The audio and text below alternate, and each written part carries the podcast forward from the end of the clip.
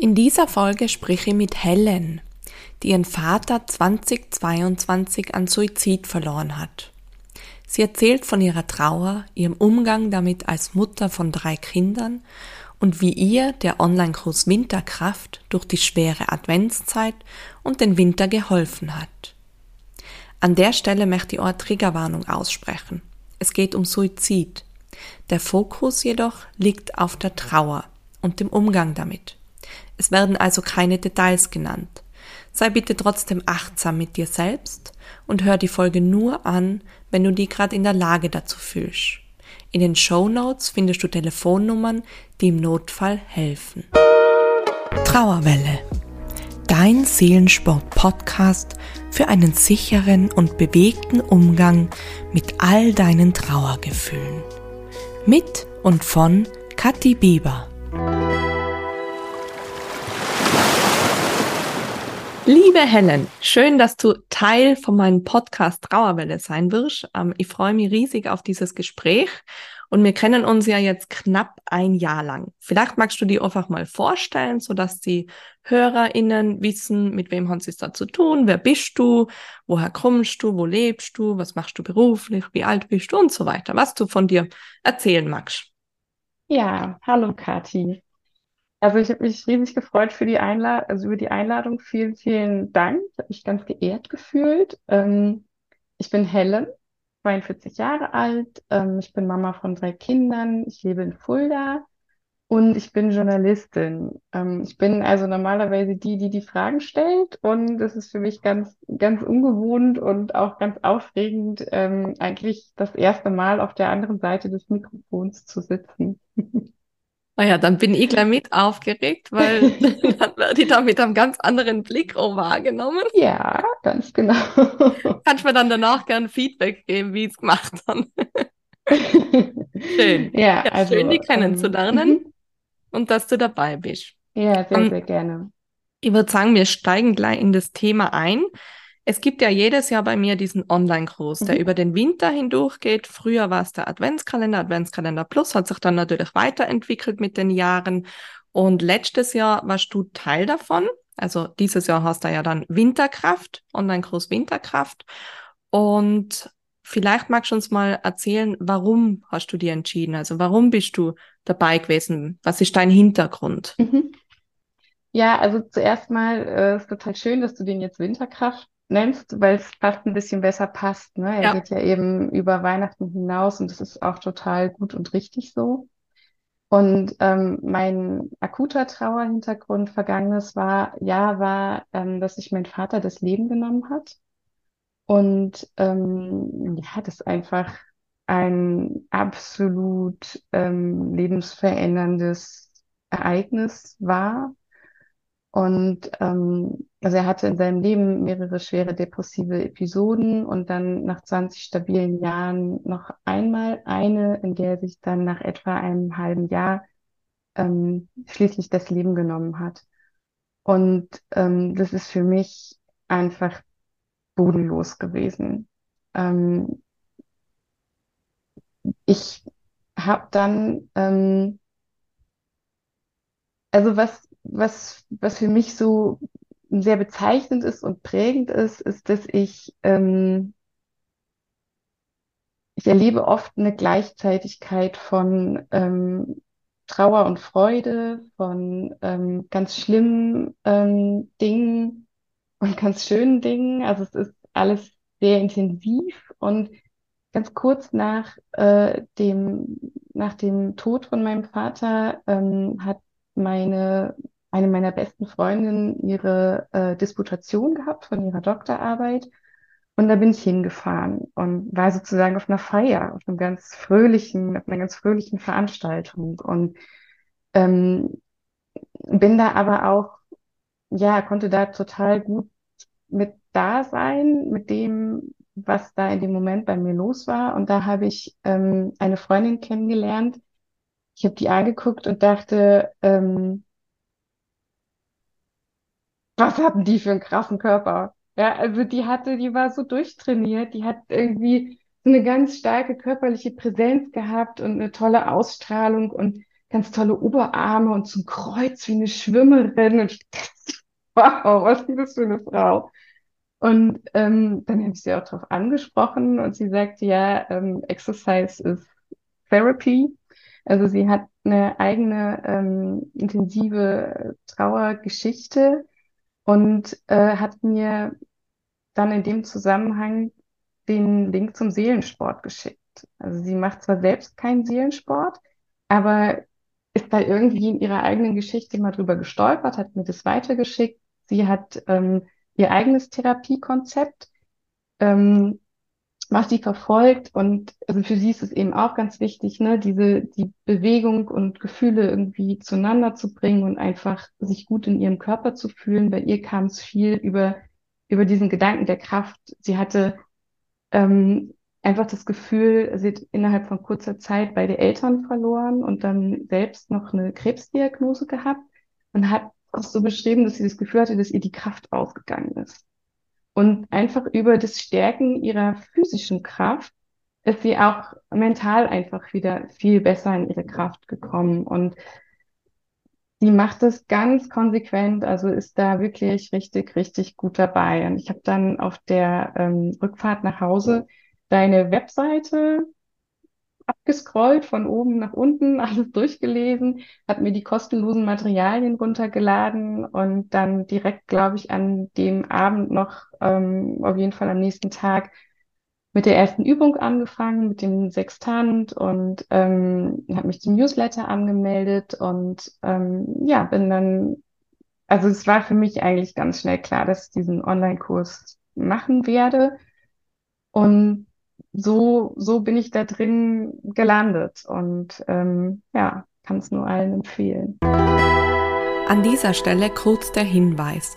Du kannst jetzt noch bis 25. Oktober auf die unverbindliche Warteliste für diesen Online-Kurs Winterkraft setzen.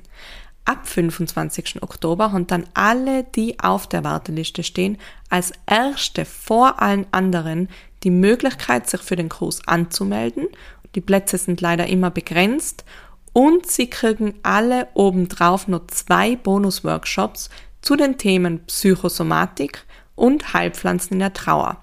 Den Link dazu findest du in den Show Notes. Auf gar keinen Fall verpassen. Jetzt geht's weiter. Also das mit der physischen Kraft und dem Zusammenhang mit dem Mentalen, das kann ich absolut ja nur bestätigen. Bei mhm. mir war es ja ähnlich. Ich bin ja raus und haben angefangen trainieren und sobald ich so eine Spannung in den Muskeln dann mhm. spürt, aber keine Anspannung im Sinne von, oh, alles tut mir weh, sondern eine angenehme mhm. Spannung in der Muskulatur, wo es sich aufgebaut hat, wo ich gekräftigt mit äh, gespürt habe, gefühlt habe, hat sich das immer angefühlt wie so eine Ritterrüstung. So, mhm. jetzt bin ich wieder trainiert, jetzt bin ich wieder bereit für den nächsten Tag. Mhm. Alles, was da im Außen passiert und auf mich zuprallt an, weiß ich nicht, vielleicht verletzenden Worten oder sonstigen Trauerwellen, habe ich dann das Gefühl gehabt, kann ich jetzt besser nehmen, indem ich eben meinen Körper trainiere und mit ihm eben, ja, meiner Trauer halt Ausdruck verleihe. Also, ähm, würde ich gerne mal kennenlernen, die Dame. Du kennst sie sogar schon. Ähm, also Ach, flüchtig. sie war dann, also du hast ja auch so, ähm, ähm, bevor es dann richtig losging mit dem, äh, mit dem Kurs, hattest du ja auch noch mal so ein Online-Angebot und da war sie auch mal mit dabei, halt bei einem, also das, das war vielleicht eine Stunde, anderthalb Stunden, die wir abends zusammen gemacht haben, so ein Live-Training. Mhm ein paar Übungen zusammen gemacht haben, wo wir auch im Chat alle geschrieben haben, wer. Ah ja, das Webinar, genau. Genau, mhm. da war sie, ähm, da war sie auch dabei. Sie hat dann den ähm, Kurs zwar nicht gemacht, aber äh, ich schicke ihr immer mal wieder was von dir und ich glaube, irgendwann macht sie auch noch die Ausbildung. ja, das ist meistens äh, bei denen, die halt selber ja. schon gut sportlich sind, gell, ist natürlich der, der Weg ein anderer, weil mhm. ich eben schon genau weiß, wie mache ich Übungen oder so, mhm. wie kann ich trainieren und dann eben da eher in die Richtung Ausbildung. Ja, dann bin ich ja. gespannt, ob sie sich meldet. Sie wird sicher dann sagen, von wem oder woher sie kommt. Ja, genau. Sicher. Dann vielleicht nochmal äh, zurück zu deinem Vater. Wann mhm. genau war denn das eigentlich? Und vielleicht auch, wie hast du das erfahren so? Das war der 5. Juli letzten Jahres, also 2022. Ähm, soll ich von dem Moment erzählen, wo ich die Nachricht bekommen habe? So wie du magst, also ja. Ähm, ich war, es war ganz verrückt eigentlich. Es war ein total schöner Tag. Ähm, ganz Aha. fantastischer Sonnenschein. Ich hatte ein ganz tolles Sommerkleid an. Ich bin Mhm. ins Büro gefahren und war so, ne, so ein kühler Sommermorgen und du weißt, es wird ganz heiß und bin in meinem Büro angekommen und war irgendwie so ganz guter Dinge. Ich, ähm, ich bin ja schon ähm, zu dem Zeitpunkt selbst zwei Jahre in Therapie gewesen. Ich habe äh, nach der Geburt von meinem dritten Kind eine depressive Episode entwickelt und habe dann eine Verhaltenstherapie angefangen und hatte so das Gefühl, dass ich einfach schon, ich hatte therapeutisch schon so ganz viel bewegt in meinem Leben und es war da so, ich habe mich so auf einem richtig guten Weg gefühlt und Aufschwung. ja, und gerade so irgendwie verbunden mit allem und Mhm. alles war irgendwie gut und dann ähm, hat mein Mann mich angerufen und ähm, hat mir gesagt, dass mein Vater gestorben ist. Die Frau von meinem Vater hat, hatte ihn informiert und ähm, ich wusste sofort, dass er sich das Leben genommen hat. Mhm. Ja. Genau. Und ähm, ich habe mich dann ähm, krank gemeldet. Also ich wurde alles runtergefahren im Büro und habe, ähm, ja, das ist, das ist so mein großes Glück gewesen, dass ich einfach schon therapeutisch sehr gut aufgestellt war. Ne? Also ich habe meine Therapeutin angerufen, ich konnte direkt an dem Tag ähm, zu ihr. Ah, super. Für mich war zum Beispiel ganz klar, dass ich meinen Kindern das äh, sagen werde, dass der Opa sich das Leben genommen hat. Die waren ja da auch einfach echt noch klein, ne? Der Jakob zwei, Johann fünf, Justus acht. Und ähm, ich bin aber sehr ähm, offen und offensiv und auch irgendwo radikal in solchen Dingen und in meiner Trauer und habe das aber mit meiner Therapeutin eben auch besprochen. Und eine andere Sache, die für mich äh, ganz klar war äh, zu dem Zeitpunkt, war genau in, intuitiv. Ich bin da sehr intuitiv unterwegs und äh, mir, für mich war zum Beispiel auch ganz klar, dass ich mir zu dem Zeitpunkt nicht erzählen lassen würde, wie er sich das Leben genommen hat. Mhm. Ähm, meine Therapeutin hatte mir davon eigentlich abgeraten, weil es wird ja oft gesagt, äh, dass das Kopfkino, was man hat, Ja, schlimmer ist oft. Ja. als, ähm, also man stellt sich viel schlimmere Sachen vor, als das, was tatsächlich passiert ist. Das ist bei mir aber einfach komplett andersrum. Also ich habe kein Kopfkino nie gehabt. An der Stelle ist einfach nichts. Mhm. Für mich ist das ein Riesenschutz gewesen, Mhm. es hat mich zum Beispiel, ähm, also für mich war klar, ich sage meinen Kindern, dass der Opa sich das Leben genommen hat, aber ich würde, ich wollte ihnen nicht erzählen, wie es passiert ist und ich konnte es ihnen auch gar nicht Ja, erzählen, weil ich nicht wusste. Und wo es auch ein ganz großer Schutz vor war, war, dass ich es niemandem sonst erzählen konnte. Also die Leute sind da sehr voyeuristisch, also es fragen tatsächlich Menschen, wie sich jemand das Leben genommen hat. Das finde ich, ähm, kann ich nicht verstehen, warum man das nachfragt. Ähm, aber ich hätte, also inzwischen weiß ich es, inzwischen wissen es auch meine Kinder. Ähm, aber ich bin einfach auch so stabil, dass ich das äh, halten kann und dass ich das auch sagen kann, wenn mich jemand fragt und ich es nicht sagen möchte. Und das hätte ich damals aber auf keinen Fall gekonnt. Und ähm, jetzt ist auch ein Jahr vergangen, da fragt halt auch keiner mehr. Ne? Also das kann ich absolut empfehlen, da irgendwie auch ähm, ja zu gucken, was sind die Informationen, die ich im Moment wirklich brauche, welche brauche ich vielleicht auch nicht. Mhm. Und ähm, Ich glaube, dass, ja, äh, dass es gerade bei Suizid ist natürlich das Thema oder als Betroffene, dass man es manchmal wissen sollte, muss, was auch immer, will. Aufgrund dessen kann ich den Menschen dann noch anschauen. Also habe ich mhm, die Möglichkeit zur mhm, Verabschiedung natürlich, gell? Weil ja, da kommt es natürlich stark ja, drauf an, mhm, inwiefern der Mensch sich das Leben genommen hat, je nachdem, wie versehrt oder unversehrt ist der Körper da, gell? Und es ist ja auch bei uns ein Thema Mord. mhm, Natürlich diese ja, große Frage, wie ist bei mir ja die Schwester mhm, verstorben? Gibt es die Möglichkeit, dass man sie mhm, nur anschauen kann? Und bei uns war es ja absolut nicht möglich. Also viele sagen, sie hätten es möglich gemacht, aber es war in dem Fall nicht möglich oder sie hat uns davon abgeraten, weil sie eben im Wasser ja war, über vier Wochen. Ja. Das ist natürlich auch herausfordernd. Ja, ähm, das ist halt, also bei dir ist es jetzt zehn, zehn, Zehn Jahre, Jahre. elf, Mhm. genau. Und ähm, ich glaube, seitdem hat sich ziemlich viel getan. Ähm, ich, äh, also ich bedauere das sehr, dass ich mich von dem Körper nicht verabschieden konnte. Ich bin aber auch, also ich lebe nicht mehr in meiner Heimatstadt, ähm, und äh, die Frau meines Vaters hatte quasi schon ja alles in die Wege geleitet und es sind einfach, das ist natürlich auch immer eine Herausforderung beim Trauern. Ich bin einfach die offensivste in unserer Familie und es ist ganz schwer, ähm, das dann in Einklang zu bringen mit den Bedürfnissen der anderen. Absolut. Und das hätte einfach ganz viel ähm, angerührt und aufgerührt. Und für mich war in dem Moment diese Abgrenzung für mich so das, also wichtiger und das Maximale, was ich so für mich rausholen konnte.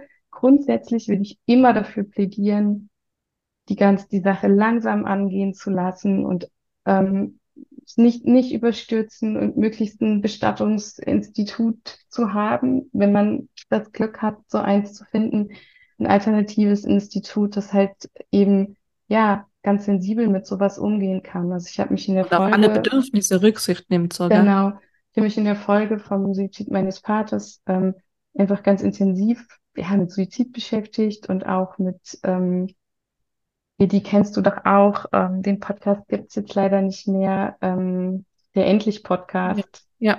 Ähm, den, da habe ich ganz viel von gehört und auch das Buch gelesen von Susanne und Caro und ähm, gerade die Interviews, die sie haben mit BestatterInnen, sind fantastisch. Und als mir da auch klar wurde, was alles möglich ist, ne, also gerade auch, also zum Beispiel, ne, weil du gesagt hast, der Körper deiner Schwester, ähm, dass euch da abgeraten wurde, den nochmal anzuschauen, der kann ja auch mit einem Tuch bedeckt sein. Ja.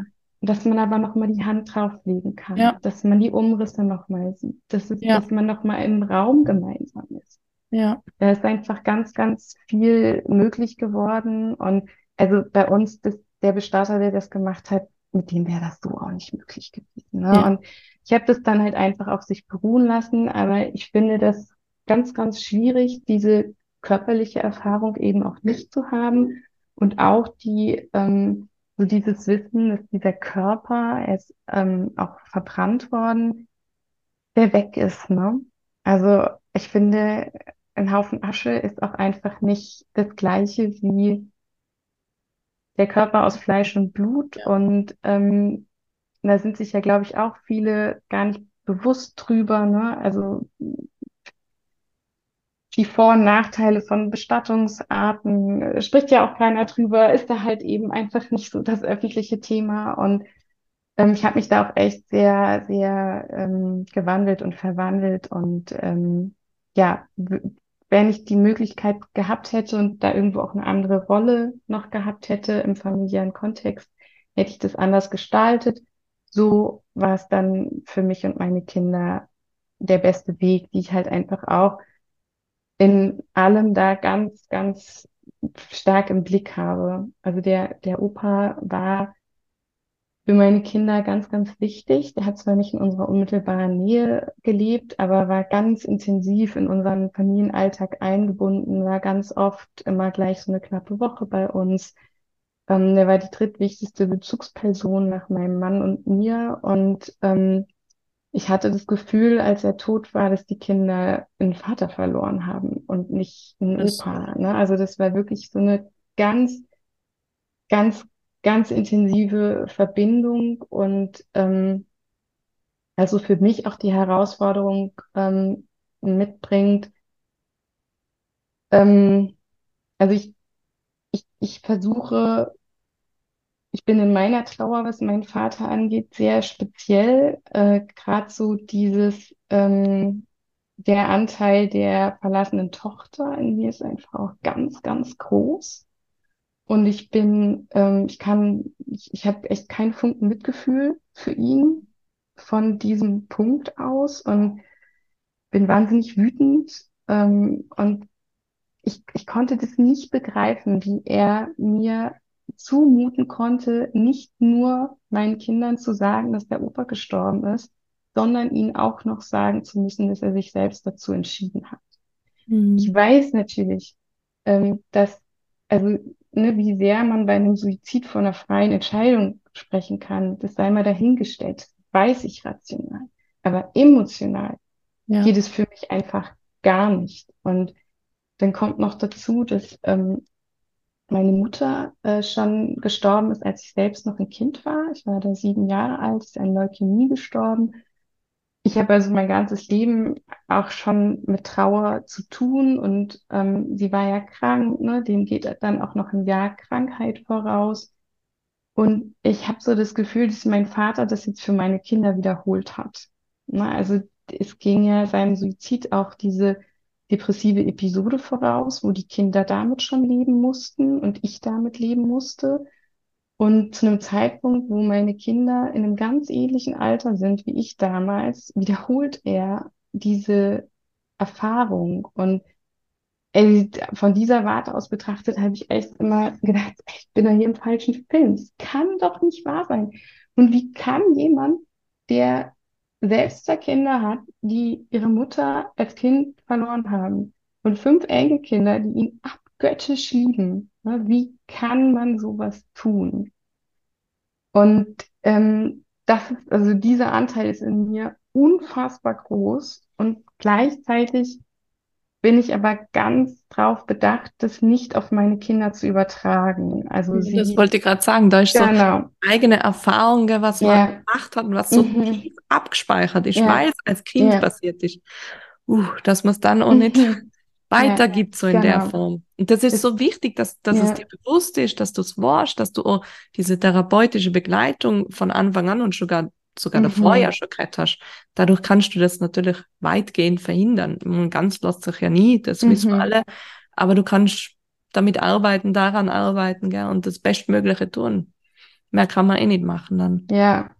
Und ähm, ich versuche, ja, dass die, ich will, dass die Kinder frei sind in ihrer Trauer. Ich, dass, dass sie versuche mit ihnen Wege zu finden, wie sie die Zeit, die sie mit dem Opa hatten und aber halt eben auch diese krasse Verlusterfahrung eben möglichst gut in ihr Leben integrieren können und ähm, ja, versuche da sehr wachsam zu sein, was ist für die Kinder gerade dran und bin halt immer in so einem ähm, permanenten Austarieren, ne? Was kann ich den Kindern, was, wo kann ich mitgehen an positiven Erinnern?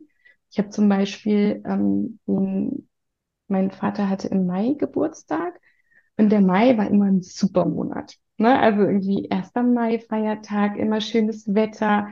Ähm, der war immer bei uns. So, so dieses, dieses hellgrün, was die Bäume dann haben, ne? Also Frühsommer. Ich fand, es war wirklich immer so unser Monat, so ein Aufbruchsmonat. Wir haben da immer tolle Sachen gemacht zu seinem Geburtstag als Großfamilie. Ähm, mein Vater war sehr naturverbunden, ist mit den Kindern wandern gegangen, im Wald gewesen, Stöcke schnitzen, Feuer machen, ne? so die Elemente, das, so, das waren immer so die Dinge. Und bin ich halt mit den Kindern am 1. Mai in den Wald gegangen. Wir haben Stöcke zum Schnitzen geholt, wir haben geschnitzt, wir haben Stockbrot gemacht ähm, am Feuer und ähm, an seinem Geburtstag habe ich ähm, so ein besonderes Abendbrot gestaltet. Mein Vater hat ganz toll gekocht, äh, ganz oft für uns ähm, ja diese so tolle Abendbrotstische gestaltet. Das habe ich dann eben auch gemacht. Wir haben die Operkerze, den Kindern ist das ganz wichtig, die wollen oh. wir am liebsten jeden Tag anzünden. Ich hatte, eine Freundin hatte mir ähm,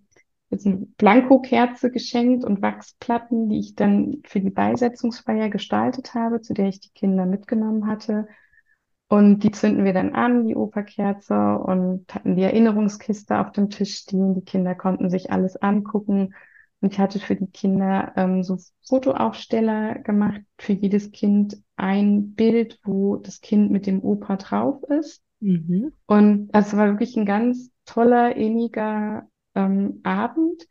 Und ich kann aber die, also ich habe noch nirgendwo dauerhaft in unserem Haus ein Bild von meinem Vater. das geht, das geht für mich nicht. Ne? Und diese Bilder, ich räume das alles wieder weg und auch die Bilder müssen wieder weg. Ich kann denen noch nicht auf ihren Schreibtisch stellen oder ans Bett hängen. Das, ich kann das, ich kann mich dem nicht permanent aussetzen. Und ich hole das halt hervor, jetzt auch zur Einschulung oder zum Geburtstag von meinem großen Sohn. Ne? Ist immer die Operkerze da mit einem Blumenstrauß und die Bilder stehen da und dann räume ich es wieder weg und bin da halt eben immer in diesem, ja, Austarieren. Wie ist das für die Kinder? Haben Sie die Möglichkeit, dass Sie sagen, okay, Sie kennen es aber am Abend zum Beispiel, wenn Sie nochmal draufschauen wollen, aus der Schublade für sich das Foto rausnehmen? Die wissen, wo das ist. Ne? Mhm. Also die Erinnerungskiste äh, steht, die steht im Schrank. Also mhm. das ist mir wichtig, ne? ist nicht offen im Regal, sie steht im mhm. Schrank, aber alle kommen dran, alle wissen, wo die ah, ist. Und die Fotos liegen dabei. Also jeder also kann jeder. Möglichkeit da. Genau, genau. Zum Entscheiden. Und Genau, genau. Und wenn sie, also sobald ein Kind ein Signal sendet, mhm. ne, bin ich da sofort dabei und gehe auch mit den Kindern durch alles durch. Mhm. Der mittlere ähm, zum Beispiel, für den war das, den hat es total umgetrieben, dass er nicht wusste, wie der Opa sich das Leben genommen hat. Mhm. Für den war das ganz, ganz wichtig. Und der hat ähm, tatsächlich schlimmes Kopfkino gehabt. Naja. Mhm. Und ähm, somit hatte ich das irgendwie auch immer auf der Agenda. Okay, ne, die Kinder müssen das erfahren. Und ich habe es mir dann selbst Anfang diesen Jahres erzählen lassen. Mhm. Ähm, so mit aus diesem Grund und auch, weil ich, also ich wollte mich und dann auch die Kinder davor schützen, dass wir das irgendwann zufällig erfahren. Ja. Ne, dass je länger, je mehr Zeit vergeht, desto größer ist die Wahrscheinlichkeit, dass das in einem unbedachten Moment passiert, wo ich dann nicht damit gerechnet habe und aber auch die Kinder dann nicht begleiten kann. Und ähm, es hat dann noch ein halbes Jahr gedauert, bis ich es den Kindern gesagt habe, weil ich es auch erstmal ja, verarbeiten musste. Was bei mir halt auch passiert ist, ist, dass es, ähm, das, es war, also mir ging es echt drastisch schlechter, nachdem ich das wusste, weil das einfach noch so eine andere Realisierungsebene mhm. mit sich bringt. Ne? Dadurch, dass äh, mein Vater nicht in unserer unmittelbaren Nähe gelebt hat und ich ihn nicht täglich gesehen habe, konnte ich natürlich auch die Vorstellung immer so ein bisschen aufrechterhalten, vielleicht ist er auch noch da. Ja, das kann ich auch. Mhm. Ja. Und das war sehr schwer. Und dann ging es noch lange darum, wie sage ich es meinen Kindern und wo. Ich habe dann ähm, da auch nochmal Kontakt aufgenommen zu einer Kinder- und Jugendtherapeutin. Mhm. Und das, also kann ich auch Jeden. immer nur allen empfehlen, sich Hilfe zu suchen. Es gibt irgendwie für alles Leute, die sich damit auskennen und ähm, da ja, das einfach anzunehmen. Also das war zum Beispiel da wirklich überhaupt kein Problem, da Termine zu kriegen. Ich war zweimal da.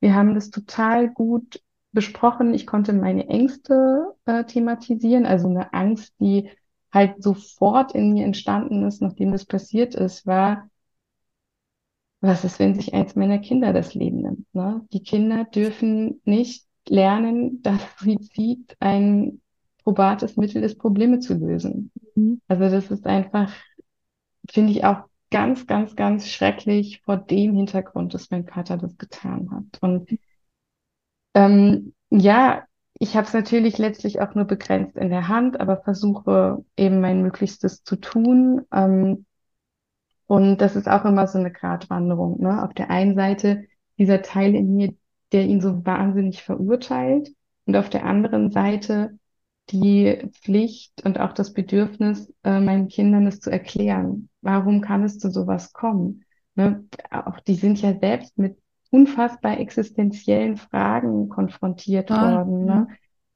Die, so, die, die, wussten ja nicht, dass sowas geht. Und ja. das, warum macht das mhm. jemand? Und machen das auch andere Menschen? Ich bin meinem großen Sohn kürzlich äh, über einen Friedhof gegangen, einfach weil das eine Abkürzung war.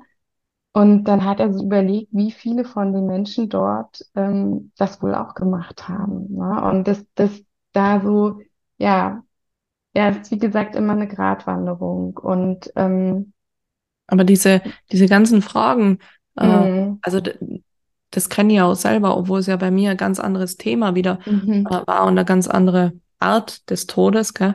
Aber auch das eben mit diesem, äh, auf welche Art und Weise ist meine Schwester verstorben. Und mhm. ich habe ja dann zufällig auf der Straße erfahren, so die Details ja. darüber. Das war ja grauenvoll, oh, weil natürlich, es ist bei uns alles in der Zeitung gestanden. Ja. Und ich war ähnlich wie du. Ich habe mich auch versucht zu schützen und gesagt, ich merke, mir geht's extrem schlecht, wenn ich jedes mhm. Detail kenne, weil die dann, also bei mir ist es dann, die Bilder sind dann da und dann sehe ich das die ganze Zeit vor mir und habe nur Albträume entwickelt und habe mich dann eben dazu entschieden, na, ich weiß, okay, das eine wie, aber nicht da, was er noch weiter mit ihr angestellt hat und so, das, das wollte ich nicht wissen, ja. Also mhm. ich wollte nur kurz wissen, wie und mehr nicht so. Mhm. Den Rest habe ich aber dann alles erfahren, halt auf der Straße. Die Leute sind auf mich zugekommen und haben mir erzählt, was in der Zeitung also an Details drinnen äh, berichtet worden ist und so. Das war furchtbar. Ich habe mich so anstrengen müssen, mhm. dass ich nicht erbrech mitten in der ja. Straße, so, gell? weil ja. mir immer so übel geworden ist oder ja. dem Gedanken, mit dem Wissen dann dazu. Und ja, da habe ich auch versucht, mich zu schützen, was eben nicht funktioniert hat. Leider Gottes so gut. Um, ähm, und kann das absolut nachvollziehen, also diesen Gedankengang. Und aber oh, das mit die Kinder, gell? Ich habe ja mittlerweile auch einen Sohn, mhm. der ist ja erst zwei Jahre jetzt mhm. gerade geworden. Und weil du gerade den Gedanken angesprochen hast, oh, wie, wie kann ich das vermitteln, dass das eben nicht ein, ein Problemlöser ist, dass man mhm. das nicht einfach so mal macht, gell? Ähm, was das eben bedeutet, was da ein Hintergrund vorhanden ist und so. Und da ist zum Beispiel meine persönliche riesen Angst, auch, weil ich einen Sohn habe, wie bringe ich ihm bei, dass, dass man nicht eben Gewalt verwendet mhm. als Lösung, wenn mal Konflikte entstehen in einer Partnerschaft zum Beispiel, mhm. oder wie man eben mit seiner Wut auf gesunde mhm. Art und Weise umgeht, damit es eben nicht in Aggression mündet und jemand anderer zu Schaden kommt. Gell? Oh, also das ist schon jetzt schon mein großes Thema so, wo ich oh jetzt mal, also jetzt schon in Therapie bin und Gespräche führe und reflektiere und wie, wie bringe ich das bei meinem Kind und so weiter. Mhm. Ich glaube, dass es natürlich und von die Sachen, die man wirklich machen können, ist Vorleben, was eigene Gefühl, mhm. Gefühlsumgang, Gefühlswelt betrifft. Also dieser gesunde Umgang mit meinen eigenen Gefühlen, wenn ich vorlebe, ich weine, ja, das macht mich traurig, ich darf das ansprechen, ich bin gerade wütend, also klopfe ich gerade gegen den Boden, aber ich würde nie eben gegen jemand anderen und mhm. so weiter. Gell? Diese Methoden, wenn ich die einfach vorlebe und sorge, was für Möglichkeiten, Strategien habe ich, um damit umzugehen, mit eben auch Problemen, schwierigen Themen, Konflikten, das ist, glaube ich, uns von die wertvollsten Sachen, die wir mitgeben können, unseren Kindern dann, um da irgendwie entgegenzuwirken. Gell? Total. Und ich erinnere mich an die Podcast-Folge, wo du das thematisiert hast. Ich glaube, das war mit einer deiner Schwestern. Ja, genau, mit meiner Und, Schwester Anna. Ähm, wo ich so dachte, verrückt. Also da wäre ich ja gar nicht drauf gekommen, dass das ein Thema sein könnte. Ne? Und ähm, für mich war, bevor es, bevor dieser Suizid, das ist der erste Suizid in unserer Familie, ähm, davor habe ich nie mir Gedanken darüber gemacht, dass sich ein Kind von mir das Leben nehmen könnte. Und Total. plötzlich ist diese Angst da. Ne? Ja. Du hast halt, du hast einen Jungen bekommen und plötzlich war diese Angst da. Und ähm, die, ich glaube, das ist ganz wichtig, ähm, dass man das als, als Trauernde ähm, nicht übergeht. Ne? Ja. Also, dass du da das irgendwie wahrnimmst und, und ernst nimmst und dass so eine Angst, also ich könnte ja jetzt auch sagen, na gut, aber wie wahrscheinlich ist das? Ne? Ja, genau. Das und so und wird ja. schon nicht. Aber ähm, das ist okay, das ernst zu nehmen und das anzugehen und ja, halte ich für total wichtig und richtig und wertvoll, ähm, diesen Weg zu gehen. Ich finde es aber schon auch herausfordernd, dann, dann so eine Balance zu finden eben, weil diese eigene Angst, dass man die dann nicht da ja. krass überträgt eben, gell? und genau. dann praktisch das Kind kontrolliert und einschließt ja. und was weiß ich, also so, mhm. du gehst vernitzt und du hast niemals eine Partnerin oder so, damit das ja nicht passiert. So du darfst nicht wütend sein. Ja, genau, so ungefähr, gell? Äh, also da muss man echt eine Balance finden. Und das finde ja. ich auch herausfordernd, dass sie da meine Angst dann auch nicht da komplett überstülpt, sondern trotzdem nur Leichtigkeit vorhanden sein darf. Gell? Ich denke, so geht's dir auch. Also das Total. ist jeden Tag eine Challenge ja. für einen Kind. Ja. Fall. Und, ähm, Leichtigkeit, finde ich, ist auch ein total schönes Stichwort. Ähm, Leichtigkeit ist ein Wert, der mir unfassbar wichtig ist. Und ähm, so eine Schublade, in die ich gern gesteckt werde, ist, dass ich, also dadurch, dass meine Mutter schon so früh gestorben ist, war ich war ja irgendwie immer die mit der toten Mutter. Und jetzt noch der Suizid, dass ich sozusagen diejenige bin, die so eine Schwere mit sich bringt, ne? Und eine Dunkelheit und äh, einfach nah am Abgrund steht. Und ähm, da kann einfach nicht jeder gut mit umgehen. Und ähm, da haben manche Angst, sich eben mit an den Rand des Abgrunds zu stellen und runter zu gucken und ähm, wie dieses ja Vorurteil oder diese Schublade, da gehöre ich halt nicht hin. Ne? Also es gibt eine es gibt absolut eine Schwere in meinem Leben und eine Tiefe und gleichzeitig gibt es ähm, ja, diese Leichtigkeit und den Wunsch nach Leichtigkeit und, und Freude und ich sprühe manchmal vor Glück. Ja, also und auch in ganz verrückten äh, Situationen. Also ich war zum Beispiel ähm, dieses Jahr, ich habe gemerkt, ja, vielleicht ein bisschen anders angefangen. Letztes Jahr ähm, noch ein Stückchen weiter vorne. Ich bin mit meinen Kindern ganz, ganz viel bei meinem Vater gewesen in seinem Haus. Mhm. War echt deren zweites Zuhause. Ähm, wir haben da Ferienprojekte zusammen gemacht und Zelten und alles und Weihnachten immer und ganz, ganz viel waren wir dort.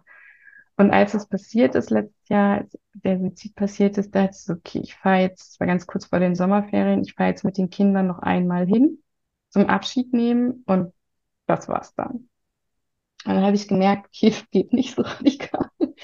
Die ähm, für die war das ganz wichtig, vor allen Dingen für den Mittleren, der war ja sechs. Ähm, die, die, die brauchen diese Haptik im Erleben. Ne? Die, die müssen, wir waren dann aus anderen Gründen nochmal dort und ich konnte gar nicht so schnell gucken, wie die im Haus waren.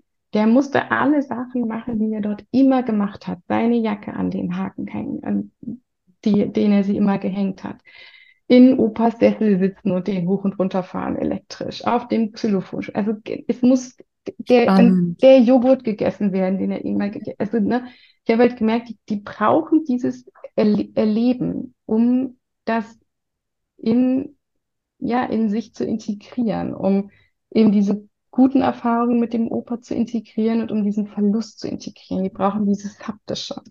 Aber verstehen die intuitiv Kinder da noch? Total gut. Oder? Wir sind so total gut, Tür zu ja. und bloß nicht hinschauen ja. und bloß nicht das mm. machen, weg. Und Kinder mm. stürzen sich da rein und mm. ja, ich will das, die Nähe spüren, oh, wenn sie wehtut. So und genau, genau das, das könnte ja ein Kind so nicht sagen. Ne? Mhm. Ne? Und da halt aber eben einfach wachsam zu sein und zu gucken, was signalisiert es mir denn? Was könnte das bedeuten, was das Kind hier anzeigt? Ne? Und dann bin ich diese Sommerferien wieder mit ihnen hingefahren. Ähm, Gott sei Dank wohnt die Frau meines Vaters im Moment noch weiterhin im Haus. Also es ist mhm. unklar, ob das finanziell jetzt ewig geht, aber noch ist sie da und es wird auch noch eine Weile so bleiben. Und es ist echt ein großes Geschenk, dass ich die Möglichkeit habe, an diesen Ort zu gehen. Oh, ja. ich bin alleine hingefahren mit den Kindern und ähm, da habe mit einer großen emotionalen Schwere gerechnet die über diesen Tagen liegt. Und es waren rückblickend die besten Tage der Sommerferien. Es war fantastisch dort. Ich habe es genossen, von vorne bis hinten. Es war in einem, ich war in einem ganz engen Kontakt mit meinen Kindern. Mhm. Es war so, dass wir jetzt wieder ähm, ganz stark in Erinnerung an meinen Vater gelebt haben, mhm. noch ähm, also es war weder, es, er hatte irgendwie einfach gar nicht so viel damit zu tun. Mhm. Das war, das war irgendwie so toll.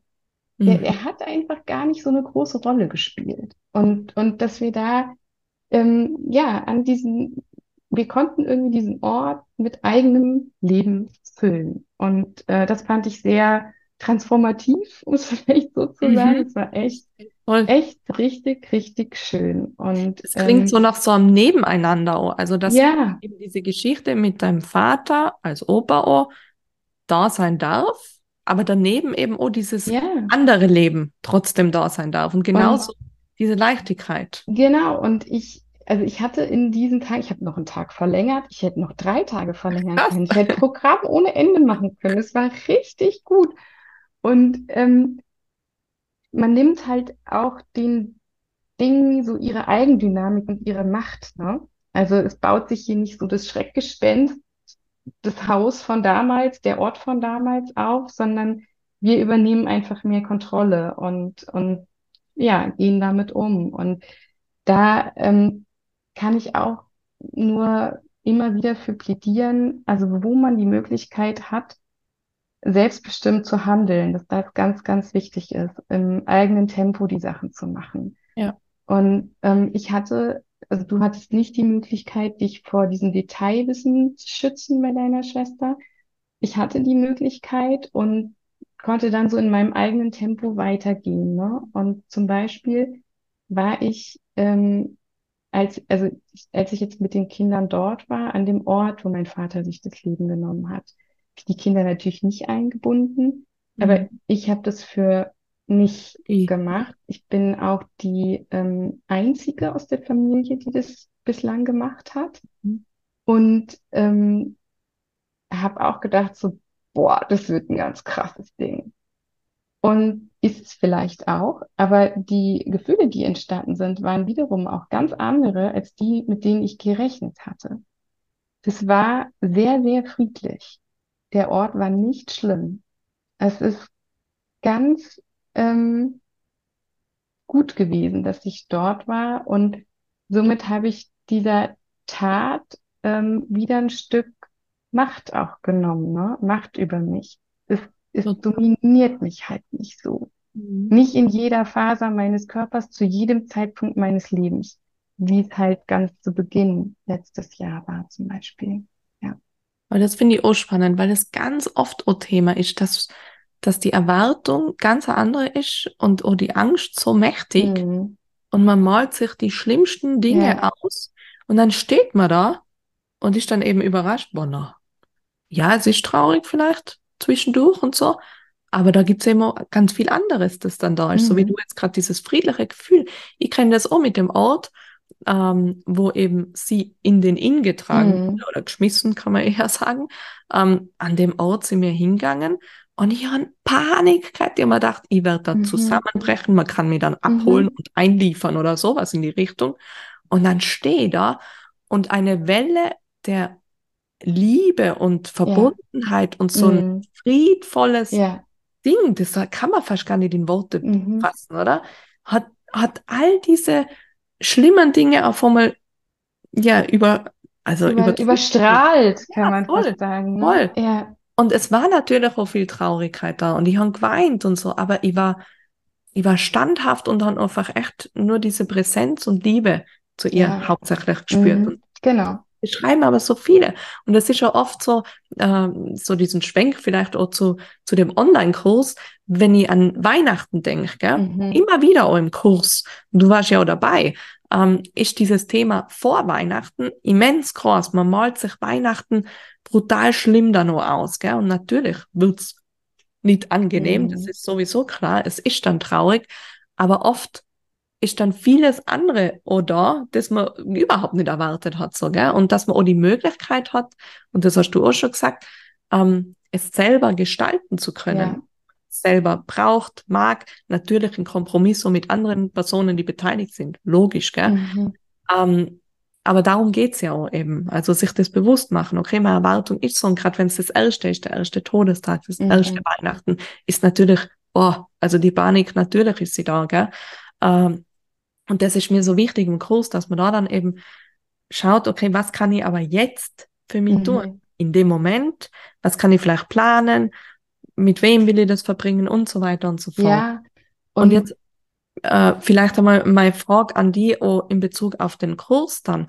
Was war da so deine persönliche Herausforderung oder Angst vor dieser Zeit auch? Weil die hat, hat ja auch irgendwas Eigenes an sich, finde ich. Ähm, und du hast ja schon einige Herausforderungen allgemein genannt, was eben schwierig war, auch in Bezug auf den Suizid. Ähm, aber was war so dann speziell auch auf die Zeit hin? Hat es da irgendwas gegeben, Adventszeit, Weihnachten und so weiter, wo du sagst, das war herausfordernd oder angstmachend?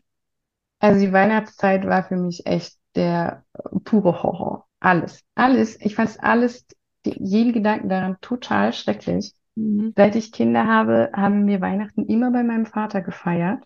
Mhm. Und gerade das Jahr zuvor war es so toll gewesen. Mein jüngstes Kind hat am ähm, 28.12. Geburtstag. Wir ah, dann, gleich wie mein Mann. wir haben dann dort auch den Geburtstag gefeiert. Mhm. Ähm, da ist das einzige Foto entstanden ähm, von meinem Vater mit meinem jüngsten Kind, wo die gemeinsam drauf sind. Nur zuvor war ja auch die ganze Corona-Zeit und so. Und das war, für mich war das so, ey, dieses Bild drückt so voll mein Gefühl aus. Ne? Das ist ein, für, für mich ist es nur mit Glück verbunden. Das ist total schön, so eine Frühstückssituation da. Und ey, ich hätte, ich dachte, ja, so mache ich das die nächsten zehn Jahre. Super. Mhm. Es ist super. Es ist einfach super. Mhm. Ähm, ich hatte auch äh, speziell das ähm, halbe Jahr zuvor nochmal ein ganz ähm, besonders innig, also hatte sich das Verhältnis zu meinem Vater nochmal ganz stark gewandelt. Das ist viel, ähm, also ich habe noch eine Schwester und ähm, das war wie immer so sehr verknüpft, sein Verhältnis zu ihr und zu mir. Das war irgendwie so eine Dreieckskonstellation und ich hatte das auch im Rahmen halt meiner eigenen Therapie, ich mich da viel mit beschäftigt und unsere Beziehung ist irgendwie unabhängiger und eigenständiger geworden und mhm. ich habe das total genossen. Also für mich war einfach alles gut. Mhm. Und äh, tatsächlich ging es ihm aber wohl schon eine ganze Weile schlecht, was er äh, nicht zugegeben hat und ähm, oder nicht, nicht offen gemacht hat. Und ganz kurz nach, nach, diesen, nach dieser Weihnachtswoche, wir waren halt eine ganze Woche dort, hat er dann, ähm, also Anfang Februar, ich hatte dann im Januar nochmal, noch mal Corona das zweite Mal und da konnten wir uns dann halt wieder eben nur über Distanz sehen, so auf der Terrasse, wir drinnen, er draußen. Und Anfang Februar hat er dann ähm, ja eingestanden, wie schlecht es ihm wirklich geht. Und dann hat es nur zwei Wochen gedauert und er hat sich schon in der Psychiatrie eingeliefert. Und ähm, ja, dieser Kontrast war und einfach unfassbar groß, ne? So von, ich hatte noch ein ganz starkes Zuhausegefühl dort. Ne? Ich war da mit meinen Kindern zu Hause. Mir ist einfach so viel genommen worden. Ich, also Weihnachten, wenn wir dorthin gefahren sind, dann waren ja auch so viele Freundinnen von mir von früher dort, die ich treffen konnte. Und er war da auch, also mein Vater war unheimlich gastfreundlich. Er hatte ein ganz offenes Haus. Das war ihm ganz wichtig, dass da Menschen zusammenkommen können, dass man gemeinsam isst, dass man Ne, so, das mhm. waren so ganz wichtige Werte für ihn und das war alles weg. Und die Vorstellung für mich, ähm, Weihnachten hier allein zu Hause mit meiner Familie, mit meiner eigenen Familie zu feiern, das ging gar nicht. Mhm. Äh, vielleicht noch mit der Schwiegermutter dabei, das ging noch weniger, halt dann irgendwie zu erleben, andere haben ihre Eltern noch und no way.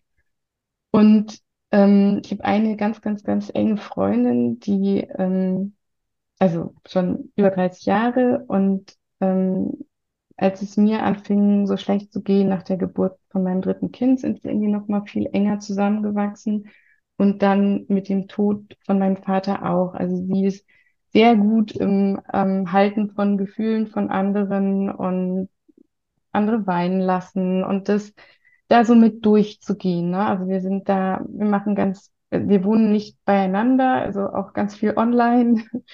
Ähm, mhm. Wir schreiben zusammen, wir machen zusammen Freewriting, wir ähm, zoomen jede Woche und sind da also ganz eng und ähm, die hat mir dann in irgendeinem ganz verzweifelten Telefonat versprochen, dass wir Heiligabend zusammen verbringen werden. Mhm. Die hat halt aber auch, das hast du ja eben auch schon gesagt, auch Verpflichtungen, ne? ihrer eigenen Familie gegenüber, ihrer Herkunftsfamilie gegenüber.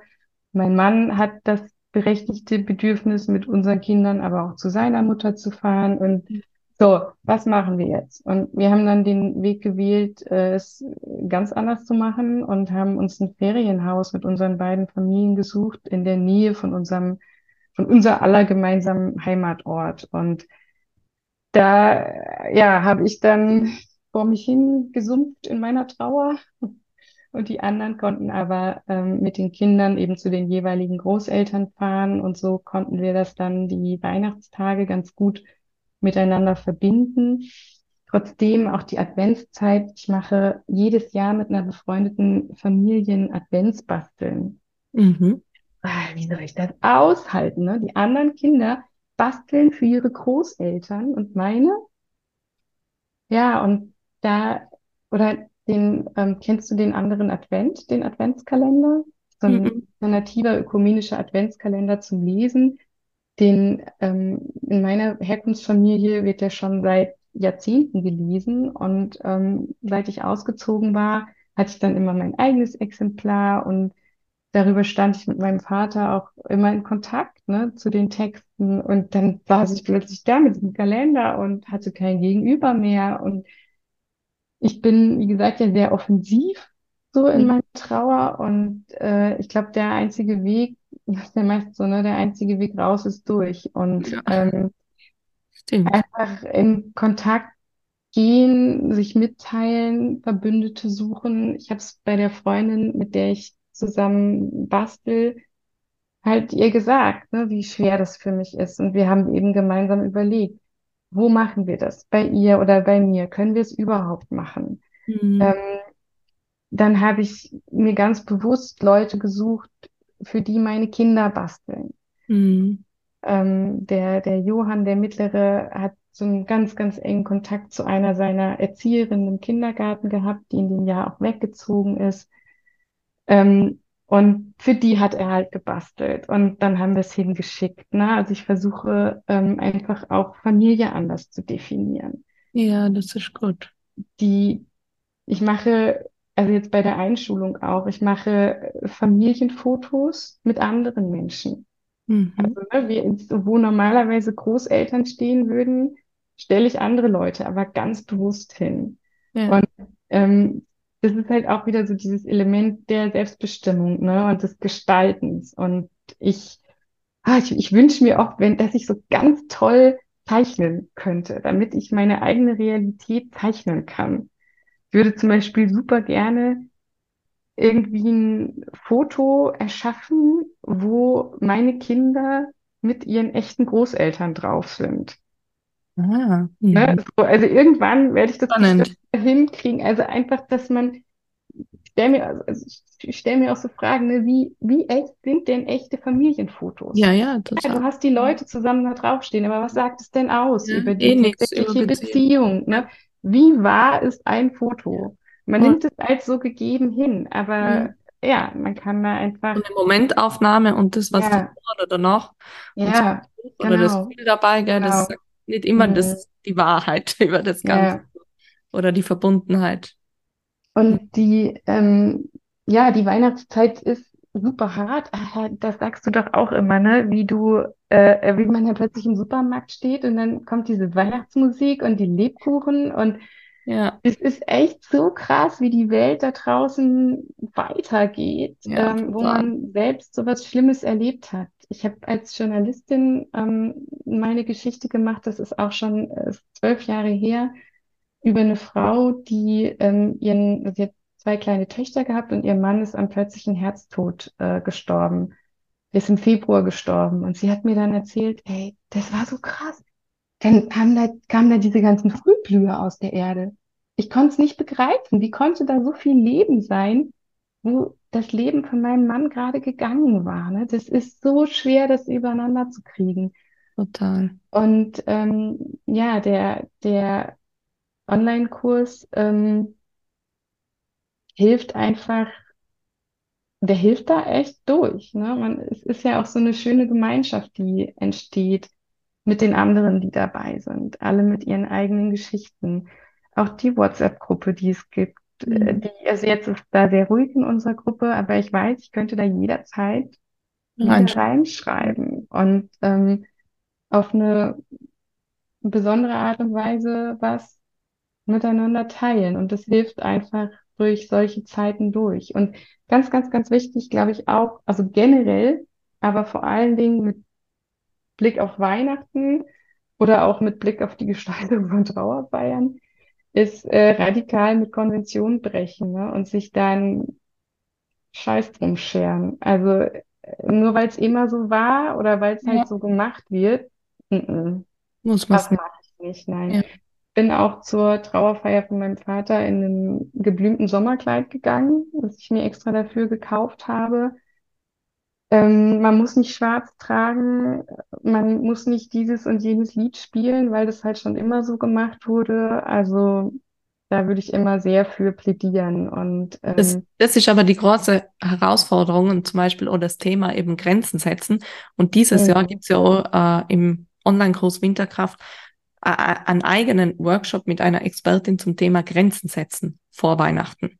Super gut. Also, und der wird über Mhm. drei Stunden sogar gehen. Also, wo mega. wir wirklich nochmal schauen, wie Mhm. können wir die eigenen Bedürfnisse wahrnehmen, erstmal erkennen und dann auch kommunizieren und Mhm. dann diese Grenzen zum Setzen. Weil eben, es ist Ursache zu wissen, okay, ich brich mit Ding, ja, ich will es anders machen, aber wie kommuniziere ich das Genau. jetzt? So, Genau. dass trotzdem irgendwie jetzt, äh, sage ich mal, trotzdem eine Harmonie innerhalb der ganzen Familie irgendwie weiter bleibt und nicht da komplett bricht, Ja. das Mhm. Ganze Total. dann habe ich auch nichts davon.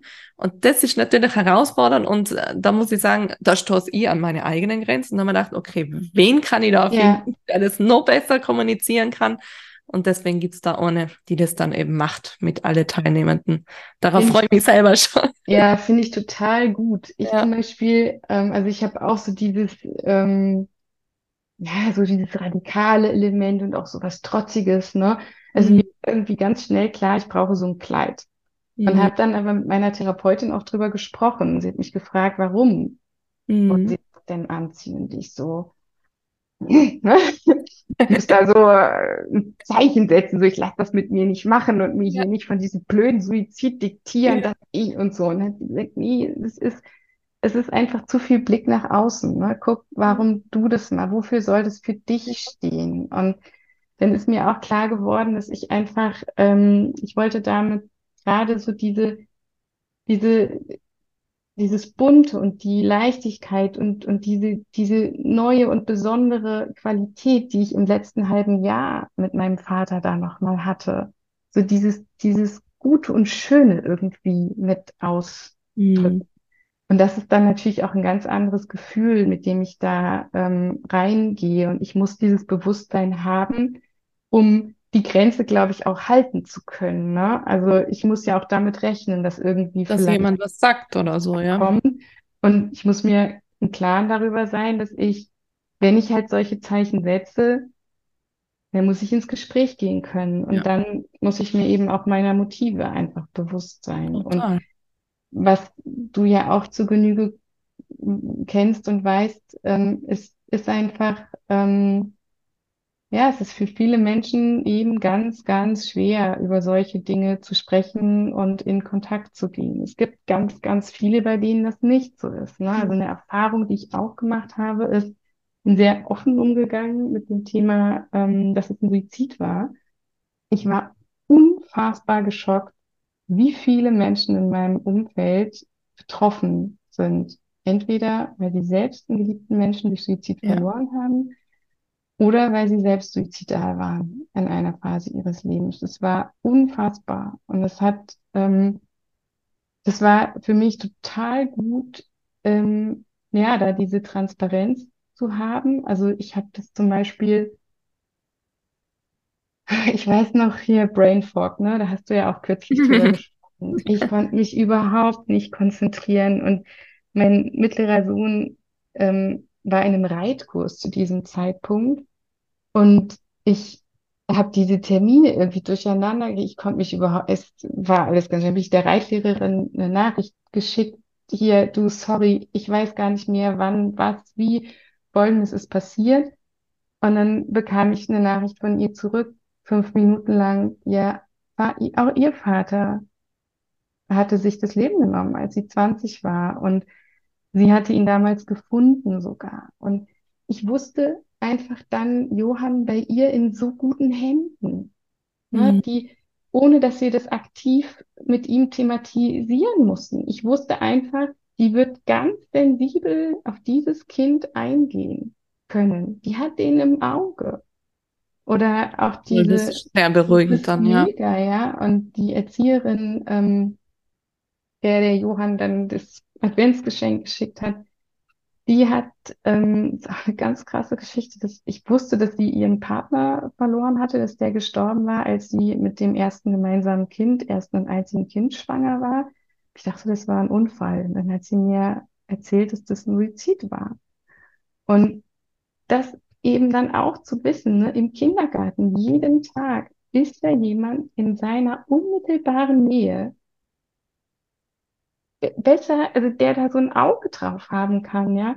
Das fand ich fantastisch und diese, diese Chancen und das eröffnet sich ja nur dadurch, wenn ich halt selbst in Kontakt gehe und das klar immer auch das Risiko eingehe, dass jemand nicht gut damit umgehen kann. Mhm. Ähm, aber es gibt eben auch ganz, ganz viel zu gewinnen und und das haben doch so viele aus dem letzten Kurs eben immer wieder um mir danach geschrieben, gell, dass sie sich mehr trauen, offen das kommu zu kommunizieren, mhm. anzusprechen und dann eben immer wieder überrascht worden sind vom ja. Leben. Also dass da eben das Gegenüber ja. auf einmal steht und sagt, boah, mir ist Ähnliches passiert oder ich kenne jemanden und so weiter und man fühlt sich gleich viel mehr verbunden. Natürlich eben dieses Risiko ist immer mit dabei, dass dann vielleicht jemand irgendeine bescheuerte Floskel raushaut oder so oder gar kein Verständnis hat, gell?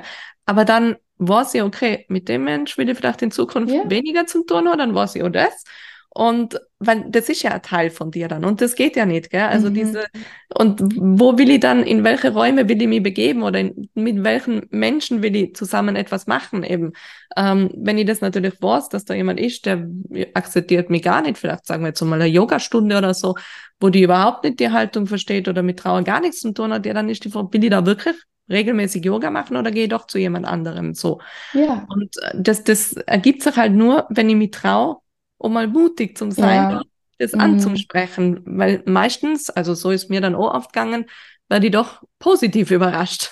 Und äh, ja. da wartet ganz viel Verbundenheit. Und so ist so im, im, im Kurs eben, mich zu trauen, da anzumelden, oh, wenn mein Kopfkino vielleicht sagt, oh Gott, wie wird das und schlimm und oh mein Gott, was lerne ich da für Leid kennen und die Kathi vielleicht, oh, man kennt mir ja nicht so ganz genau dann, mhm. ähm, aber sich dann doch getraut zum Hören. Am Ende ist jeder da gesessen und hat gesagt, boah, ich bin so happy, dass ich den, den Schritt gegangen bin, weil es bleibt so viel Tolles zurück mhm. und ich habe so viele tolle Menschen kennengelernt, wie du auch gesagt hast. Was mich jetzt nur interessiert, ähm, weil wir doch schon jetzt, glaube ich, fast eine Stunde quatschen, gell? ich weiß nicht, wie lange die Leute immer am Sonntag frühstücken. Einige schreiben dann eh immer, ah, das war eine lange Folge, einfach mal Frühstück sehr lange. Na, Damit sie dann auch noch was... Wir, wir, machen dann mal eine zweite Episode. Genau. Damit sie nicht äh, den ganzen Sonntag frühstücken müssen und noch was anderes unternehmen können. Vielleicht noch mal äh, die Frage, was mich interessieren wird, was war so dein persönliches Highlight, also im Kurs? Ähm, ich kann mich noch erinnern, dass du mal ähm, zu Ende des Kurses den Pictor erwähnt mhm. hast. Ich weiß nicht, ob es vielleicht rückblickend jetzt etwas anderes ist, aber das kannst du frei äh, ja, erzählen. Was war so dein persönliches Highlight, wenn du jetzt aus heutiger Sicht so äh, an den Online-Kurs zurückdenkst? Also da bleibe ich absolut dabei. Das war die krasseste Erfahrung, äh, die ich gemacht habe. Ähm, du verknüpfst ja ähm, in deinem Seelensport Gefühle mit Bewegung, mit Schreiben. Und ähm, ich bin ja Journalistin, ich schreibe ganz viel, also nicht nur beruflich, sondern ähm, einfach ne, Freewriting und so meinen Ausdruck finden ist ganz, ganz wichtig für mich. Und ähm, ich war am Anfang so total skeptisch, was du da wohl machst und wie gut das wohl ist und, hm, und ich kann ja eigentlich schon alles so. Und ähm, also, ne, um das vorwegzunehmen, ist es alles fantastisch. Macht unbedingt mit, Leute, lest und schreibt sowieso mehr in eurem Leben.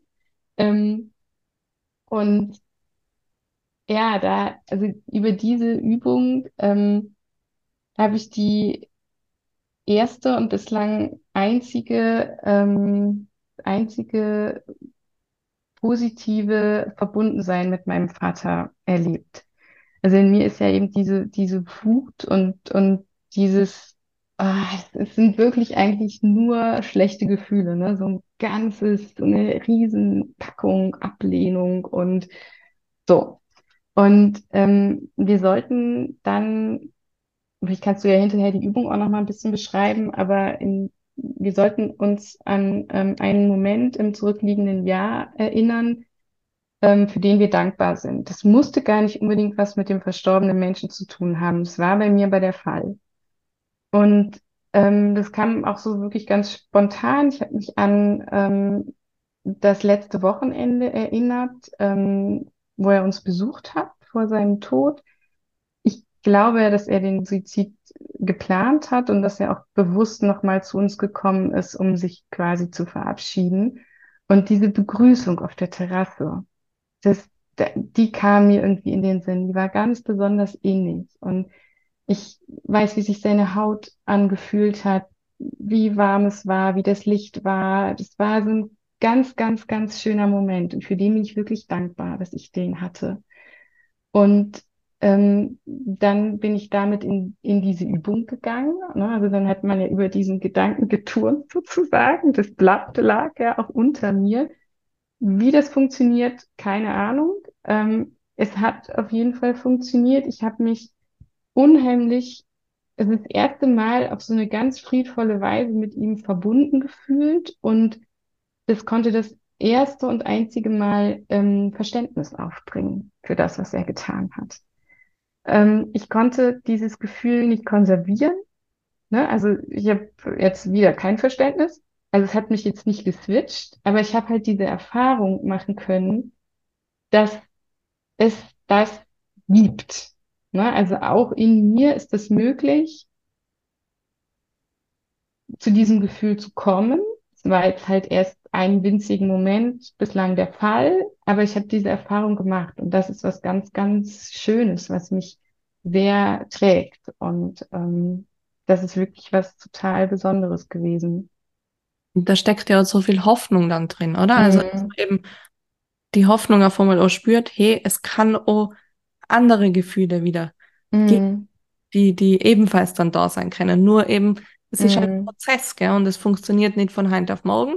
Und es ist eben so wertvoll und da war ja auch so berührt, damals schon und jetzt mhm. auch, dass es eben ja ausgelöst durch so eine Übung auch. Mhm. Und das, das sage ich ja immer. Bewegung, ja. natürlich mit Kombination der Geschichte, mit dem Hintergrund, da werden ja. alles in Gedanken und so weiter, das ist ja alles erarbeitet, mhm. auf das hingehen, gut, dass ja. das dann eben ausgelöst werden kann und sei es eben nur dieser eine Moment. Und von dem Moment kannst du so viel mitnehmen und zehren für die Zukunft, Hoffnung hoch, dass es eben nur diesen Teil in dir auch gibt. Und, und das oh, ist einfach so schön. Und oh, ich bin so dankbar, dass du es so nochmal so schön beschrieben hast. Und die Übung nennt sich eben Pictor, der Maler, wo man eben so nochmal das aufmalen oder festhalten und äh, auch integrieren in uns, was uns bleibt, trotz all dem, was wir verloren haben. Mhm, es ja. bleibt uns und das können wir versiegeln und aufnehmen und ja, es gehört uns.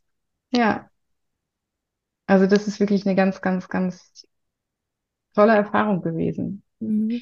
Und ähm, vielleicht, das war eine Sache, die auch noch wichtig ist, ne, war ja, da hätten wir am Anfang kurz drüber gesprochen, wie ich das geschafft habe, mit drei Kindern den Seelensport genau. zu integrieren ja. in meinen Alltag. Und ähm, ich war im September und Oktober letzten Jahres in der psychosomatischen Klinik.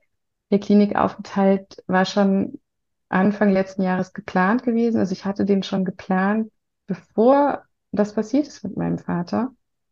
Und ähm, also aufgrund einfach meiner eigenen äh, depressiven Episode. Und das hat mich echt auch total gerettet. Ne? Also das hat mich über diese Sommerzeit gebracht, weil ich so diese Aussicht hatte, okay, dann kommt erstmal ein Break, dann kommt eine Pause, dann werde ich nichts mehr müssen müssen. Und kann ich auch nur absolut für werben, auch wenn man drei Kinder hat, auch wenn man drei kleine Kinder hat, auch wenn man dann speziell nicht mehr Großeltern hat, die sich kümmern können, trotzdem Wege zu finden, sich sowas zu gönnen, auch als Trauernde. Also was heißt, das ist irgendwie gar kein Gönnen, es ist so existenziell. Ne? Mhm. Es ist ganz schlimm, die eigenen Kinder allein lassen zu müssen, aber ich hoffe, dass ich das nie wieder tun muss in meinem Leben. Aber es ist, anders wäre es für mich nicht möglich gewesen. Und danach war ich noch bis Ende des Jahres krankgeschrieben. Das heißt, ich hatte tatsächlich äh, auch Zeit, diese Übungen zu machen. Das heißt aber nicht, dass ich sie immer gemacht hätte. Es ist trotzdem, also es ist immer, immer schwer, also für mich, aber ich glaube auch für andere, ähm, ja, so Routinen wirklich beizubehalten. Ich weiß, die Conny aus unserem Kurs, die hat echt jeden Tag gemacht und wenn es fünf vor zwölf war, ne, das fand ich mega, eine mega Leistung von ihr.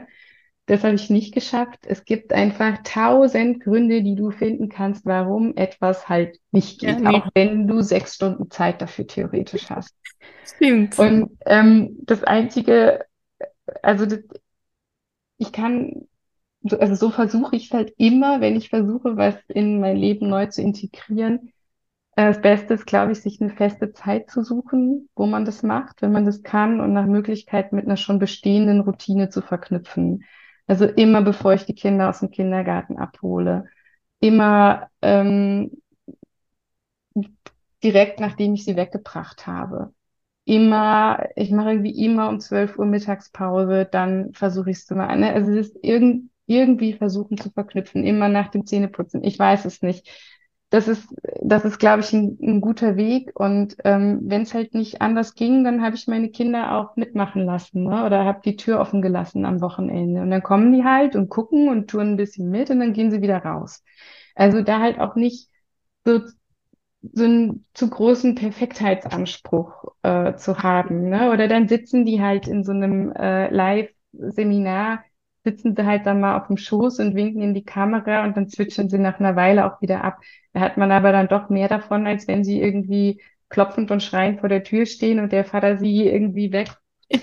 Ja. da kannst du dich ja auch nicht entspannen. Und die Sachen sind ja alle dauerhaft verfügbar. Ja. Ne? Also ich kann es mir ja hinterher auch nochmal anschauen. Und also ich würde immer dafür plädieren, ins Live-Seminar zu gehen, aber wenn ich dann halt eben mal eine Viertelstunde verpasse, kann ich mir das halt ja. hinterher auch nochmal angucken. Und das ist ja auch mit die, mit die einzelnen Tagen. Also jeden Tag gibt's ja diese Übung und das war ja, ja auch so mein Anspruch. Ähm, ich kenne ja viele andere, sage ich jetzt mal, klassische Fitnesskurse und so, wo es jetzt mhm. wirklich um den sportlichen Aspekt hauptsächlich geht. Und da sind dann oft Workouts halt nur eine Stunde drinnen oder mhm. eben eine Stunde halt von der Länge so. Und das war für mich sofort klar, na, maximal 10, 15 ja. Minuten, ja, diese Übung, weil das ist viel eher möglich. Da kann ich mich viel eher dazu aufraffen, das integrieren in meinen Alltag, als wie wenn es eine ganze Stunde Workout ist. Natürlich zwischen die Feiertage gibt's dann ja auch längere Episoden, mhm. wo dann eben 40 Minuten, aber da haben die meisten dann noch frei. Und wie du mhm. sagst, man kann ja auch sagen, okay, Heint ist nicht, sich nicht ausgegangen, ja, dann mache ich es halt im Januar. Ist jetzt ja. nicht so tragisch, gell? Und mhm. äh, eben da diese Erwartungshaltung auch von sich darunter zum Schrauben und zu sagen, okay, ich bin jetzt so in einer anderen Situation. Bei dir nur dazu, du bist Mama von drei Kindern ähm, dass man da jetzt nicht den ganzen Tag 24-7 Zeit hat, nur um sich und seine Trauer zu kümmern, ist eh klar, gell? Und dass er so manchmal gar nicht machbar ist, einfach weil man gerade zu erschöpft ist oder ähm, weil man gerade anderes ähm, wieder, was er sie irgendwie managen hat müssen oder so. Ja, eben da dann zum sagen, okay, ich bin in einer anderen Situation, in einer Ausnahmesituation eigentlich ja mhm. jetzt in diesem Trauerzustand, oder? Und dann da zum sagen, okay, ich mache so, wie ich halt gerade kann, wie es mir gerade mhm. gut tut und alles andere kann ich auch dann drei Tage später mal machen oder so. Es kommt dann immer irgendwann auch wieder der Impuls, wo ich sage, okay, jetzt geht's wieder besser, jetzt habe ich wieder mehr Kraft, dann mache ich halt gleich zwei, drei Videos hintereinander, wenn ich mag. Gell? Die Möglichkeit hat man halt. Und das betone ich auch noch viel mehr dieses Jahr. Also ist ja alles neu gemacht jetzt mit dem ganzen Design und so, was wir gerade machen und dem ganzen Start und so, haben wir jetzt ganz anders aufgebaut und äh, da betone ich auch nochmal mehr, dass man wirklich in seinem Tempo gehen soll und da nicht da irgendwie sich zu viel Druck machen soll, weil es soll ja liebevoll fordern, aber nicht überfordern.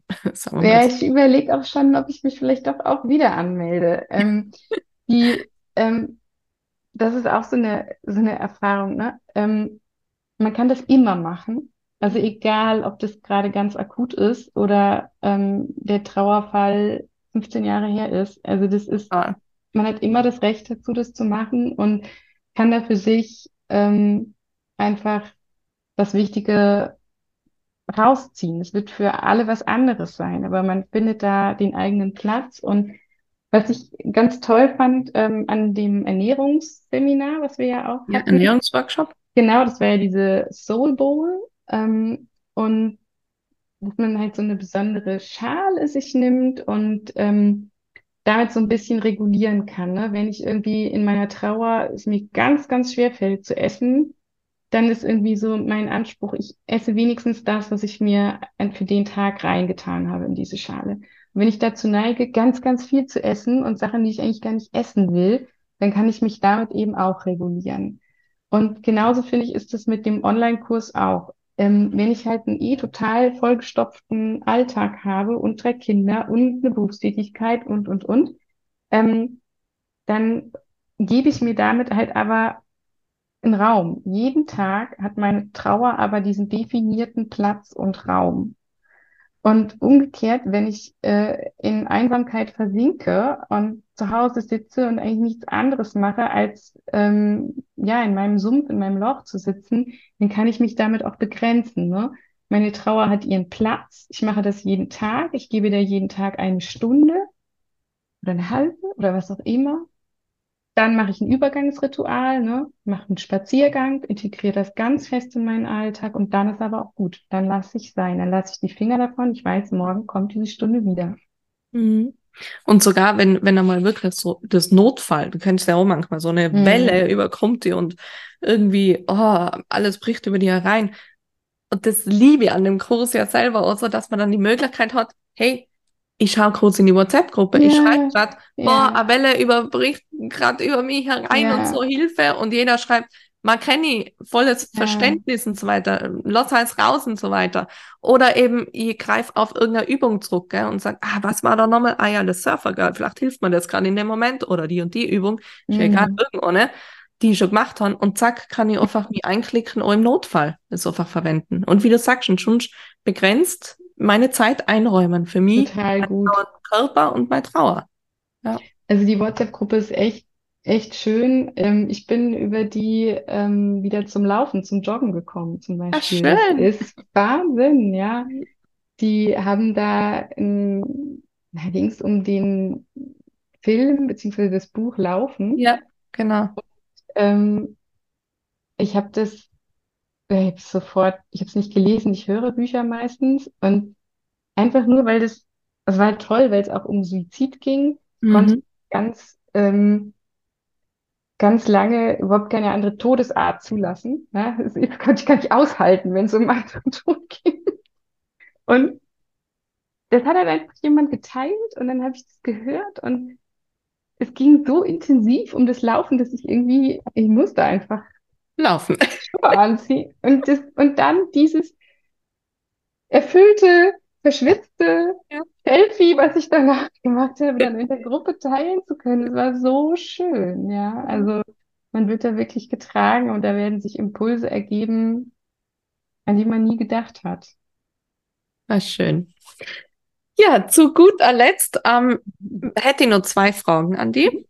Ähm, wenn du einer trauernden Person einen einzigen Tipp gerade mitgeben könntest, was wäre das?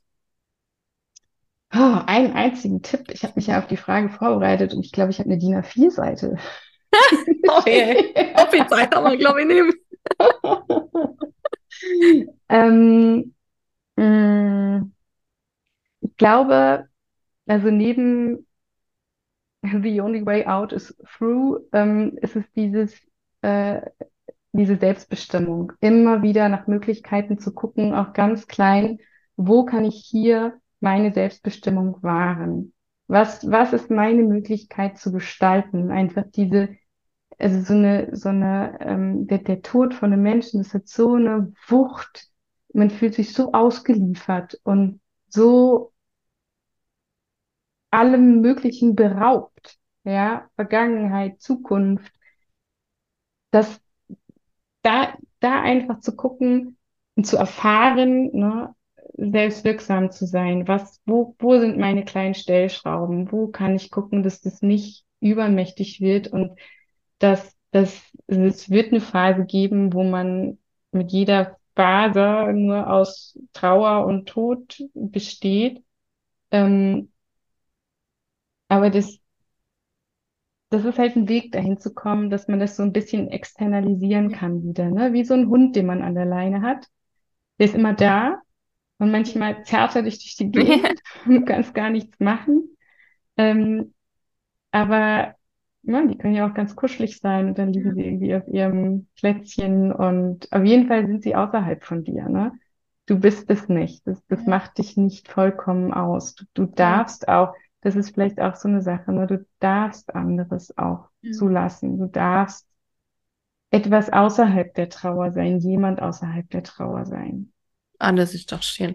Gerade das Selbstbestimmung eben. Es gibt drei Werte, die Seelensport ausmacht, wo ich immer sage, mhm. für alle Trainerinnen dann noch immer, äh, einmal Freiheit, die Freiheit mhm. fühlen zu dürfen, das möchte man vermitteln, alle Gefühle fühlen zu dürfen, ähm, Unabhängigkeit, unabhängig mhm. von gesellschaftlichen Normen mhm. und Selbstbestimmung, selbstbestimmt den Weg wählen ja. zu, gehen zu können. Schön, dass das bei dir aus. ja, kann ich total typisch. Also das kann ich nur ja. unterstreichen, auf jeden mhm. Fall. Und die letzte Frage an die, deine Lieblingsübung beim Seelensport. Gibt's eine und welche ist das und warum? Mhm. Äh, da musste ich, also ich muss gestehen, ähm, ich habe den Seelensport, äh, die Übung total vernachlässigt. Ne? Das ist das mit dem Integrieren von Routinen in den Alltag und einfach auch so dieses, ja, mir geht's gerade schlecht, es rollt eine Welle über mich, aber dann irgendwie auch das so zu verknüpfen, ah ja, es gibt da Sachen, die ich machen kann. Ne? Das ist echt, naja. Aber die Übung, die ich am, am tollsten und intensivsten mit in Erinnerung habe, das ist der Pfau, mhm. ähm, weil das auch, also die gehört ja in die Kategorie Freude. Ja. Und ähm, ich kann mich einfach total an dieses diese, also diese Öffnung nach oben. Mhm. Und das ist was, was ich ähm, ja unheimlich mag und eben unheimlich fühlen kann. Ne? Also es ist, ich, ich lebe und fühle sehr, sehr intensiv und es gibt eben ganz Schweres und ganz Trauriges und einfach unfassbar ähm, tolle Sachen, die ich erlebe. Und ähm, ja, der Suizid, der Tod von meinem Vater gehört jetzt eben zu meinem Leben dazu genauso wie meine eigene depressive Episode dazugehört und auch der Tod meiner Mutter. Ich hätte diese Dinge gerne anders, aber die Erfahrungen, alles, was ich aufgrund dessen ähm, erlebt habe und wie sich mein Leben entwickelt hat, möchte ich auch überhaupt nicht missen. Ne? Das soll nicht weg sein. Und es ist mir auch ganz wichtig, dass das nicht als äh, Fehler im System wahrgenommen mhm. wird von außen, ne? als Fehler in meiner Biografie. Mhm. Und das drückt der V für mich aus, ne? So diese, diese Schönheit, die sich einfach ja. auch hinter ähm, solchen Geschichten verbirgt. Und die Tiefe. Ah, ja. schön. schön. Ja. Ja, dann, ähm, liebe Helen, es war ein sehr intensives, berührendes, emotionales Gespräch. Oh, danke für deine Offenheit, für all die Erfahrungen, die du da geteilt hast. Ähm, und ja, vielleicht sehen wir uns wieder diesen Winter. Du wirst Vielleicht. auf jeden Fall eine, eine Mail von uns erhalten. Vielleicht sehen wir uns wieder und ich glaube, irgendwann mache ich auch die Ausbildung.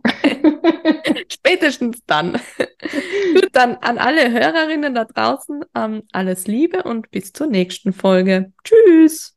Tschüss. Das war Trauerwelle, dein Seelensport-Podcast für einen mutigen und sicheren Umgang mit all deinen Trauergefühlen von und mit Kathi Bieber. Du findest Seelensport auch im Netz unter www.seelensport.at und auch auf Instagram und Facebook unter Seelensport. Für noch mehr Ideen rund um deine Trauer und deine Gefühle.